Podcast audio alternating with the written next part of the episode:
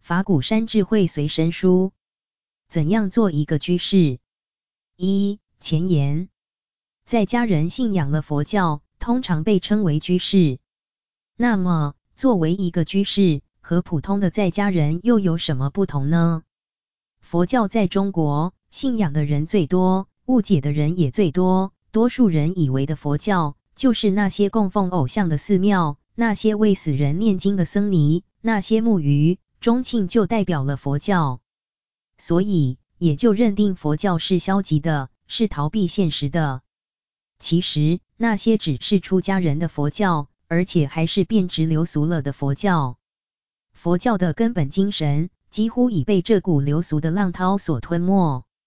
佛教的信徒分为出家与在家两大类，出家人的本务是修道与传道，并住持佛教。至于表达大圣入世的菩萨精神，并做佛教的外护者，却是在家的居士。二、三类法门，修学佛法的法门虽多，若从大体上说，可分三大类：第一是人天道，第二是解脱道，第三是菩萨道。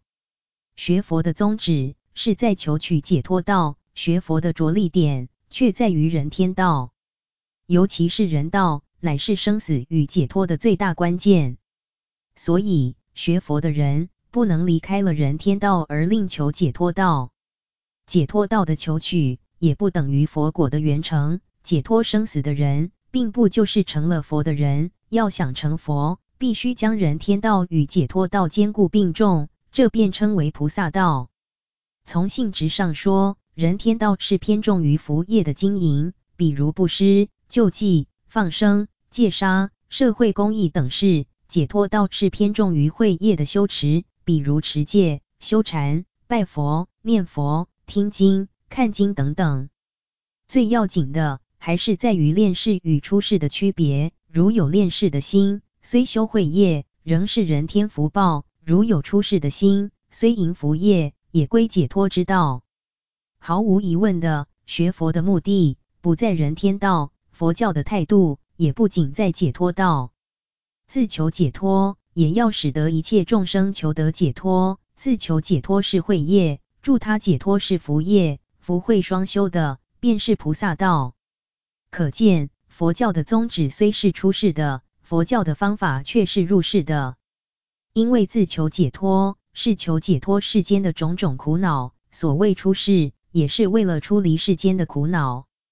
救济众生。是为帮助众生解脱世间的种种苦恼，虽然出世，却不逃世。同时，佛教所谓的解脱，是重于心精神的自在，不受五欲、粗烦恼束缚，这便是心解脱，便可离欲界而生色界、无色界，乃至出离生死。若能不受无明、系得习业及无知的束缚，便是会解脱，便可超脱生死，乃至成佛。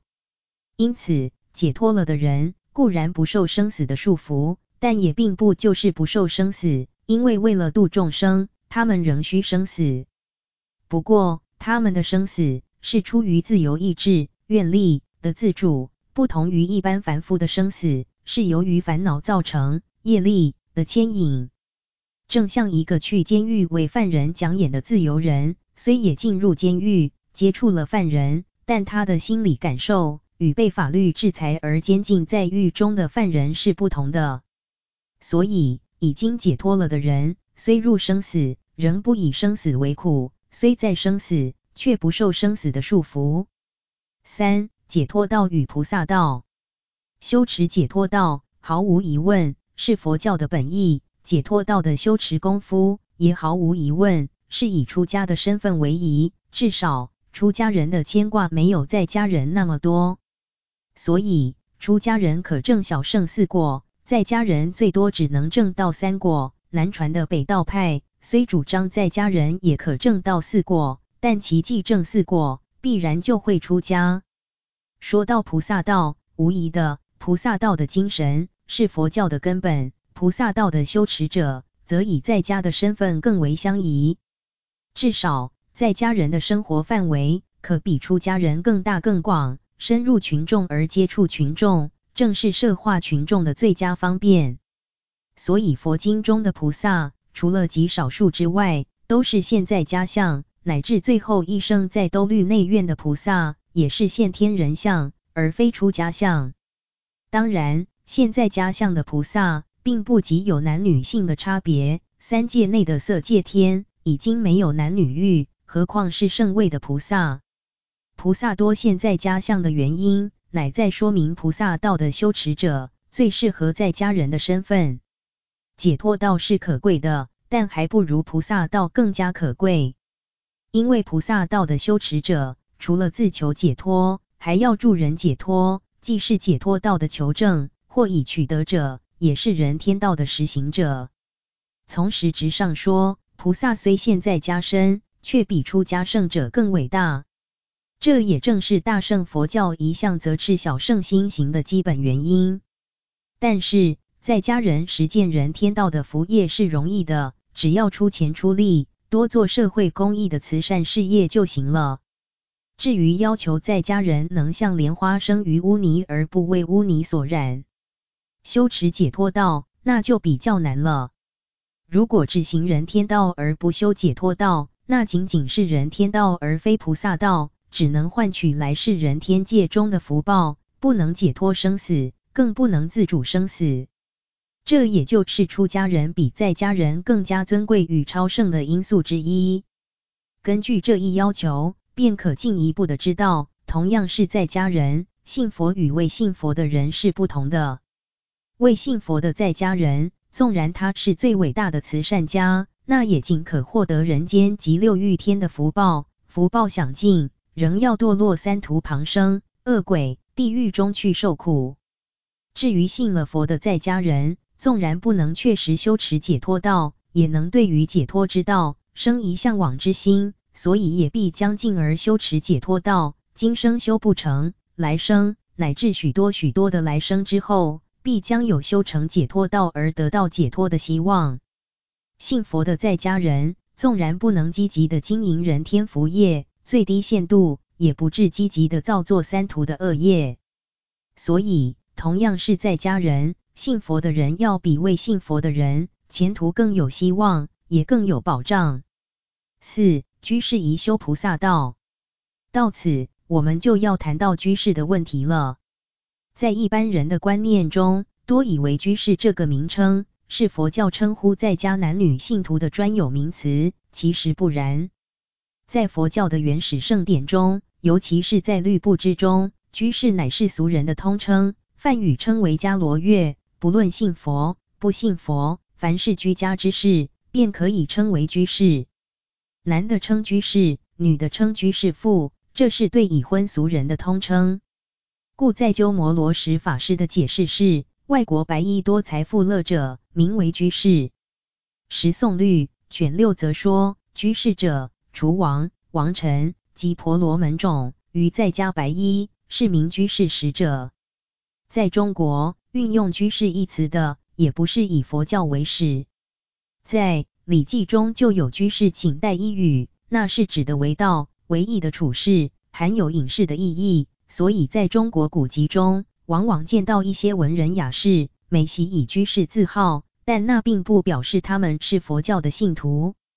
佛教习以居士称呼在家的信徒，大概是从维摩诘居士而来。维摩诘居士却可称为居士。但也因此而被后人附会，如慧远大师《维摩义书》卷一说，居士有二：一、广积资产，居财之士，名为居士；二、在家修道，居家道士，名为居士。正因如此，居士一名，渐渐的也就成了佛教的专用。清朝的彭继清编写一部在家佛徒的传记，也以《居士传》命名。实际上，以居士称呼学佛的居家之士，固然没有什么不可。若以中国人的观念，以隐士的含义来比附学佛的居家之事，那是不妥当的，甚至是意义相反的。因为隐士是过独善其身、明哲保身的生活，而居家的学佛之士，应该是菩萨道的实行者，为度众生，可以不惜生命，自求解脱，也必助人解脱。这怎么可以与隐士同一意义？然而，既已相沿成习，我们也只好随俗称呼了。照理，一个名副其实的在家居士，便是一位大圣的菩萨。虽然要做一个名副其实的菩萨，并不是简单的事。太虚大师曾说：“正须入祖位者，乃能弘大圣教；否则，但能令的人天权小之意，几种大圣善根，不入大圣。”佛法导言，要到禅宗的破三关，相当于六根清净位，才入祖位。入了祖位，才能弘扬大圣佛教。大圣佛教的菩萨道，真是难能可贵。可是，我们总不该因为菩萨道的难行而不行。虽然不能即生成就优入圣位的大圣菩萨，如若继续种下大圣的善根，终究必将成为优入圣位的大圣菩萨。所以，在家的居士们不要气馁。在家人虽在解脱道的求取上比出家人相差一阶，然在菩萨道的实践上却比出家人的条件优胜得多。五、菩萨道的重心，我们知道，人天道的主要德目是五戒十善，杀生、偷盗、邪淫、妄语、饮酒为五项必戒的德目，故称五戒：不杀生、不偷盗、不邪淫。不妄言，不綺语，不两舌，不恶口，不贪欲，不嗔恚，不邪见，称为十善。详细内容，请参阅拙著《戒律学纲要》第三篇。人间天上的护照，解脱道的主要德目是戒、定、慧的三学；菩萨道的主要德目是布施、持戒、忍辱、精进、禅定、智慧的六度。六度包含了三学。三学又包含了五戒十善，所以菩萨道才是佛教的根本道。然在六度之中，乃以布施为首，可见菩萨道的实践是以布施为重心。因为要度众生，必须先要安慰众生，先使众生在物质上与精神上得到了安慰，然后才能对你发生好感，接受你的化道，并也信任你的化道。布施。分有财施、法施、离苦的方法，无畏施，给怯弱者鼓励三种。财施属于物质的，法施与无畏施则属于精神的。理想的布施工作最好能三种并重，但一般的人在现实生活的驱迫之下，对于物质的要求救济，远比对于精神的要求寄托更为急切。因此，首先使他吃饱了、穿暖了。才能再谈精神的追求。在佛教，以布施的工作来说，居士要比僧尼更能做得彻底，因为根据律制，出家人是不该有财富，也不会有财富的。既然没有财富的积蓄，对于物质的布施就无法做到。即或今日的僧尼，未见有几人是把银钱一戒持得清净的，但是除了公有的私产，也不至有太多的私产。所以，出家人只能以佛法布施，以无畏的精神鼓励，却不能利用物质来救济。虽在佛经中说，布施的功德，以佛法的布施最为殊胜，但前面说过，接引众生的先决条件，应以物质的布施为优先。至于教化众生离苦得乐，走向解脱之道，那才是佛法的功能。这个功德虽大，却不是解除现实贫困的直接方法。同时，在所有的出家人之中，能以佛法及无畏来布施的百分比也是相当低的。我们在原始圣典中可以得到证明，佛世的出家弟子经常随从的约有一千人左右，那些多数是大阿罗汉。此外的凡圣僧尼，当然还有很多很多，但在僧团中能起领导作用的，不过数十位而已。至于弘化方面有大成就并有名字记载的人，比例上也是非常之少。虽然圣典的记载不免挂一漏万，但在法师方面真起大作用的人，确实不会太多，那当属于事实。后世的僧尼当然更加不用说了，因为出家人是以修持解脱道为主，行有余力才能谈到救济众生的工作。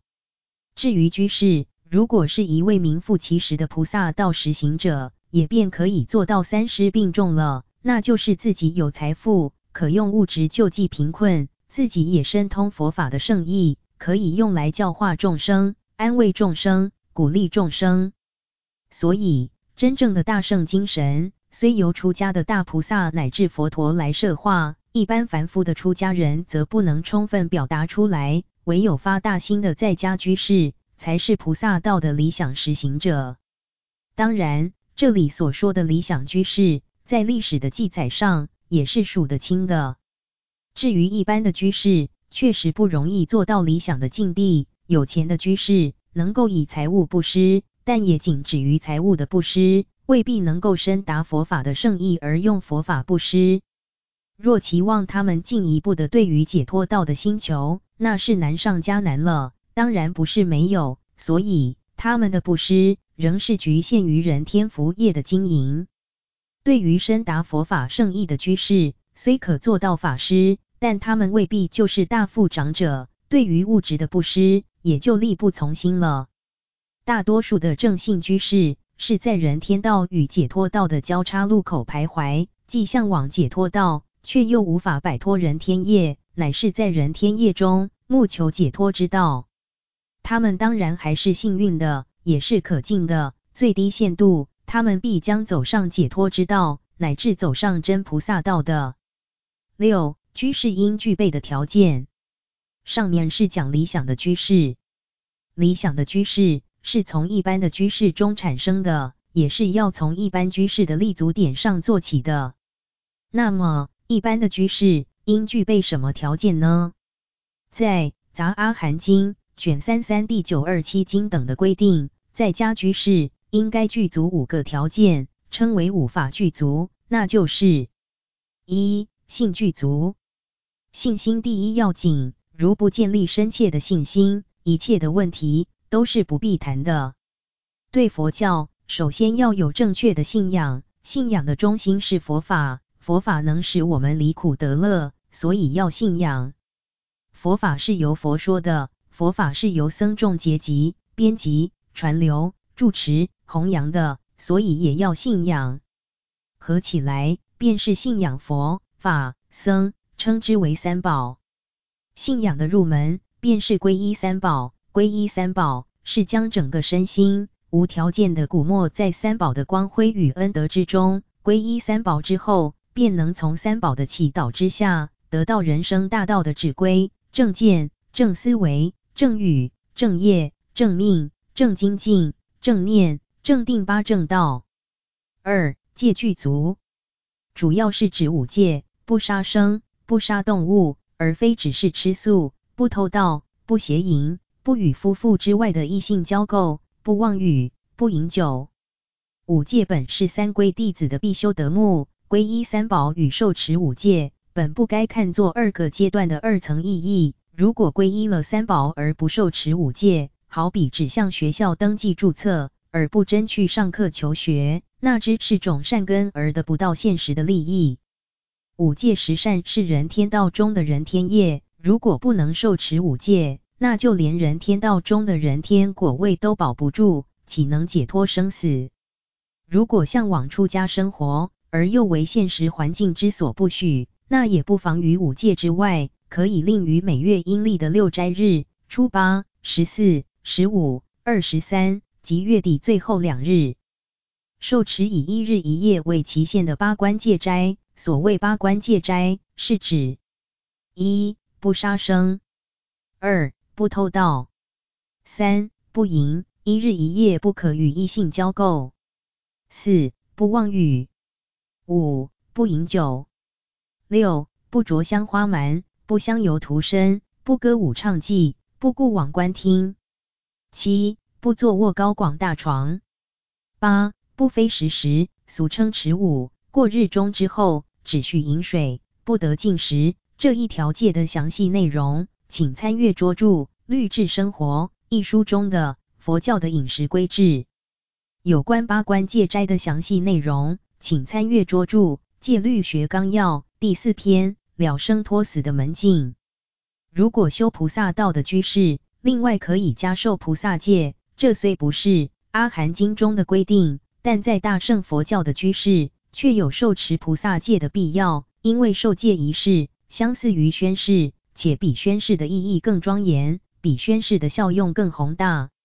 戒的力量乃是抗恶性极强的防腐剂。菩萨戒的主要内容，请参阅《戒律学纲要》第七篇。三是诸佛的摇篮。三师具足。师的内容是以尊敬心供师父母、师长、三宝，以悲悯心布施孤苦、贫病，以公益施舍促成社会大众的福利。四文具足。持戒布施着重于福德的培养与经营，但若要求得佛法的正知正见，并其如理奉行佛法，就必须从文法入手。看经也是文法之一，但是经义博大精深。亲近善知识，往义塔寺，专心听法的点化讲授，仍是必须。这也是居士进寺院的最大目的。五会具足，这是对于真谛的体会或领悟，也是从闻法的精进实践而得的一种实证经验。佛陀时代，每对俗人说一次法，便有很多人由闻法而见地，证得出果，那就是会具足的典型。七、居士的家庭生活。一个居士虽然皈依了三宝，但他仍是在家的俗人。既是俗人，就该照着俗人的生活规范去生活，而且要比没有信佛的俗人生活得更积极、更和谐、更美满、更有朝气、更有活力。唯有如此，才能使得自己愉快，使得他人敬仰，并使他人乐意来接受自己的影响。俗人生活的第一要务，便是建设和乐的家庭。对父母要尽孝，对子女要慈爱，敬与养，教与育，做到自己最大的可能，才算尽了父母与子女的责任。夫妇是家庭的重心，彼此一定要坚守贞操，要敬爱对方，要体贴对方。夫妇间的感情融洽了，纵然是菜根不一的生活，仍是一个可爱的家庭。家庭和乐，主要是建立在夫妇之间的感情上；家庭的幸福，主要是赖于经济收支的平衡。居士应当从事各种正当的职业，来谋求生活所需。除了屠业，包括渔业及荤菜馆等；盗业，包括赌业及走私等；营业，包括酒家、舞场、妓院等；其他的或农、或工、或经商、或公教，都是可以选择的。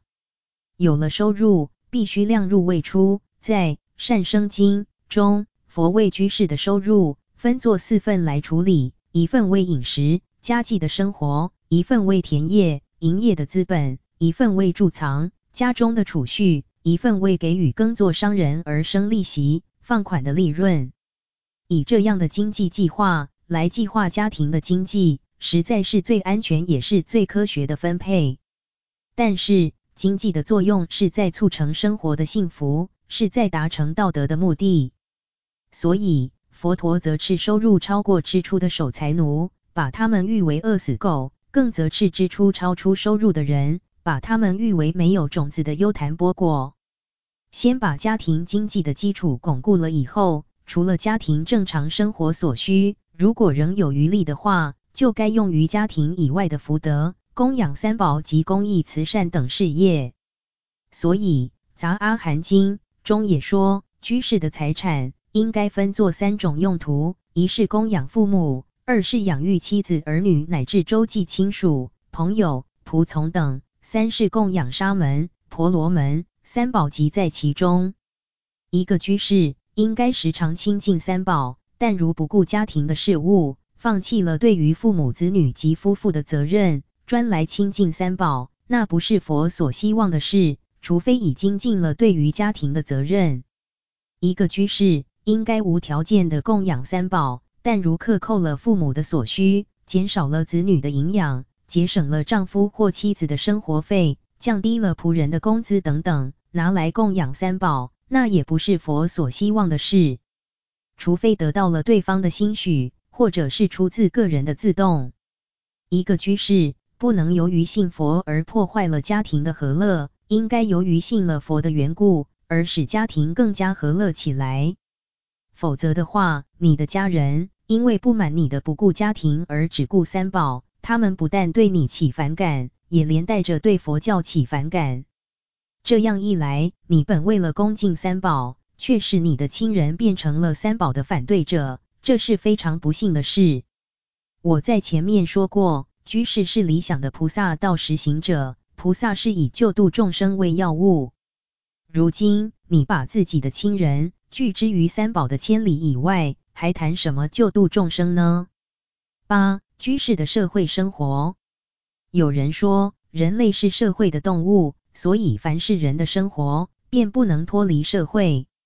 所谓社会的定义，应该是有组织的团体。所以，我们最大的社会可以包括全体人类；最小的社会可以小到仅仅是二人以上的结合。因此，家庭是社会的基础，社会是家庭的扩大。家庭可以小到仅仅是夫妇两人的结合，社会可以大到全人类的组织。乃至在未来的太空世纪，可将星际的人类也概括在内。所以，社会的含义是不受空间及时间所限制的。从佛教的立场来看，一个在家的居士，他所活动的范围，可比一个出家的僧侣深广得多；他所隶属的社会，也比出家的僧侣繁复得多。所以，就居士而谈社会生活，乃是必须的。一个居士。在家庭中有着很多的身份，对父母而言是儿女，对儿女而言是父母，对弟妹而言是兄姐，对兄姐而言是弟妹，对配偶而言是夫妻，对父母的父母，对儿女的儿女，乃至对亲属的亲属等等，皆会成为各个不同的身份。由一个家庭扩大而成为一个家族，再扩大至家族以外的社会，对老师而言是弟子。对弟子而言是老师，对长官而言是属下，对属下而言是长官，对政府而言是人民，对团体而言是团员、党员、社员、会员，尚有朋友的朋友、关系人的关系人等等，都是形成社会形态的因素。一个居士就是生活在如此繁复的社会关系之中，一个理想的菩萨道实行者。便很乐意生活在如此繁复的社会关系之中，因为有了关系，才有接触的机会；有了接触的机会，才能引导他们归向解脱之道的唯一处所——佛法僧三宝。但是，要度众生，单凭一股宗教狂热的情绪是不中用的。宗教的狂热固然能使人们生出赴汤蹈火的勇气，去宣传、去辩论、去冲锋。去陷阵，去战斗，去牺牲，但那绝技不能持久，也绝技不能产生深远的良好影响。佛教以服务社会为菩萨道的表征。佛在往昔的无数生中，以种种身份、种种形态、种种方式，深入种种的族类群中，每每能居王的地位。所谓王，就是领袖。那些领袖的地位，不是仗武力得来的。全是以服务大众的道德价值所感召而至的，因此，唯有真正能为大众谋幸福的人，才是最够资格做大众领袖的人，才是最能赢得众望所归并心悦诚服的人。否则，那不是王，而是贼，而是盗，而是匪，而是枭。所以，一个理想的居士，虽然不必在任何场合都要以领袖的姿态出现，至少。他该是受到任何场合所欢迎的人，乃至是能受到任何场合所尊敬的人。可惜，就我所知，有些居士信佛学佛之后，竟与他们的社会关系疏远了、冷淡了、隔阂了，甚至被人视为孤独、冷漠、不近情理的怪物了。当然，这是由于他们的慕道心切，他们一心向往解脱之道的出世生活。所以跟他们的社会关系渐渐的脱节，接不上了。但是我要告诉他们，这不是一个居士应有的态度，修道的居士也不该如此。纵然是出了家的人，对于名利物欲固然要冷，对于社会公益仍当要热。事实上，在佛教史上，凡是有大成就、正大果位的人，对于社会的大众，无一不是热烘烘的。这种热就是悲心菩提心的流露。信佛学佛是为发菩提心，信佛学佛之后的居士反而放下了菩提心，岂不成了背道而驰？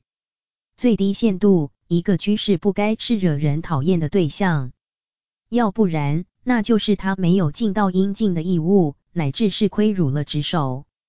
既然不尽职守，仍然享受职守上的待遇或权利，便是一种债务，便是一种罪行，便是一种因果。那绝不是一个居士的本色。实际上，人凡有生活的权利，必然也有生活的义务，即使出了家的人，也不能例外。一个佛教徒的本色，应该是多尽义务，少享权利，才能获得他人的爱戴。因此，佛为统摄一切团体、社会的要求，说了四种德目，称为四摄法。摄是统摄和摄受，也就是领导或化导的意思。所谓四摄法，就是领袖人物所不可缺少的四种处事方法。切实的做好了四摄法的工作，便能感化群众，也能领导群众。四摄法的内容如下：一、布施。布施的重要性是非常大的。佛教凡是涉及社会人群的德目，无不注重布施；凡是有关居士的德目，无不鼓励布施。所以在《优婆塞戒经》中，虽列六度，但却特别着重布施一度的反复阐扬。因为唯有布施，才能使得社会的贫富得到适当的调节；也唯有布施，最能表达佛教的慈悲精神。一般人误会了布施的原意。以为施主的名称是居士对于寺庙所专用。事实上，为三宝出钱，最好称为恭敬供养；为贫病孤苦的赈济，才是名副其实的布施。居士以财物布施，可以称为施主；僧尼以佛法布施，又何尝不是施主？说也难怪，末世的僧尼多数只知劝请居士们给寺院出钱，对积极举办佛教公益事业的鼓励。却又很少做到，这是今后中国佛教的一大课题。布施是一种福业，佛将福业的对象分为八类，称为八福田，那就是佛、圣人，是大小圣未登佛位的圣者；小圣出果以上，大圣出地以上；和尚、清教师是指出家人受戒时的主持人；阿舍离、鬼范师是教读师；医指师、戒师、皈依师等；僧宝。父母、病人，在这八种福田之中，居士在家应当首重父母，其次是佛、圣人等。不供养父母而来供养三宝，那不是佛所希望的事。但是《梵网经》中又说：若佛子见一切疾病人，常应供养，如佛无异。八福田中看病福田，第一福田，这就是鼓励大家多做慈济事业。供养三宝当然要紧，救济贫病与死生的边缘者尤其要紧。平时除了父母，当以供养三宝为第一；遇到特殊情况，若有余力，当以济困扶厄为第一。这是居士们必须明白的事。二、爱语。所谓爱语，不是谈恋爱，也不是阿谀谄媚，而是用和悦的态度来与他人共同谈论。这是由于悲心的自然流露，因为菩萨看众生，没有一个不是自己的至亲骨肉，没有一个不是大善之士，没有一个不是未来的佛，所以只有敬之爱之而唯恐不及。佛教所说的爱语，不仅是谈话的技巧而已，而是一种真诚恳切、和蔼融洽、感人肺腑的谈话。这就是得到了佛化实义之后的一种受用。一种智慧，一种修养。比如，对于苦难者的慰问，对于失败者的鼓励，对于成功者的赞美，对于顽劣者的劝勉，必要时也可以呵斥来达成劝勉的目的，等等。一种和悦而恳切的谈话，总是受人欢迎的。这种谈话，便能促成社会的和乐、进步、安宁。我们知道，最善于调解纠纷的人，也必是最适宜做领袖的人，至少也是最受欢迎的人。万一遇到不可理喻的人，那也只好由着他去，不必勉强。三、立行。所谓立行，是指对团体公益的谋求和促进，用现代名词来说，就是为社会服务。现代民选的官员，竞选时也都是说为了服务国家、服务人民、服务乡里等等。实际上也的确应该如此。我们在任何一个团体，均可体验得到，凡是最能为团体利益着想，并且最能帮助大家解决困难的人，必然也是众望所归的人。一个伟大的领袖，必然有他对于社会所付出的贡献服务。四、同事。所谓同事，是将自己融入于他所处的社会，将自己变为社会所公有的人。随着社会的需要而改变自己，而变成社会所需要的一个人。释迦世尊在菩萨阶段的随类应化，观世音菩萨的三十二应身，都是同事的最佳典型。但是，将自己融入社会，并不等于随着社会的感染而消失了自己。融入社会的目的，是为了领导社会，感化社会。所以，日本的道元禅师把同事的定义解释为：初使自己同于他，后则使他同于自己。正法眼藏四摄法卷。总之，四摄法是社会生活中不可缺少的德目，小至一家，大至全人类，能有多大程度的实践，必有多大程度的效果。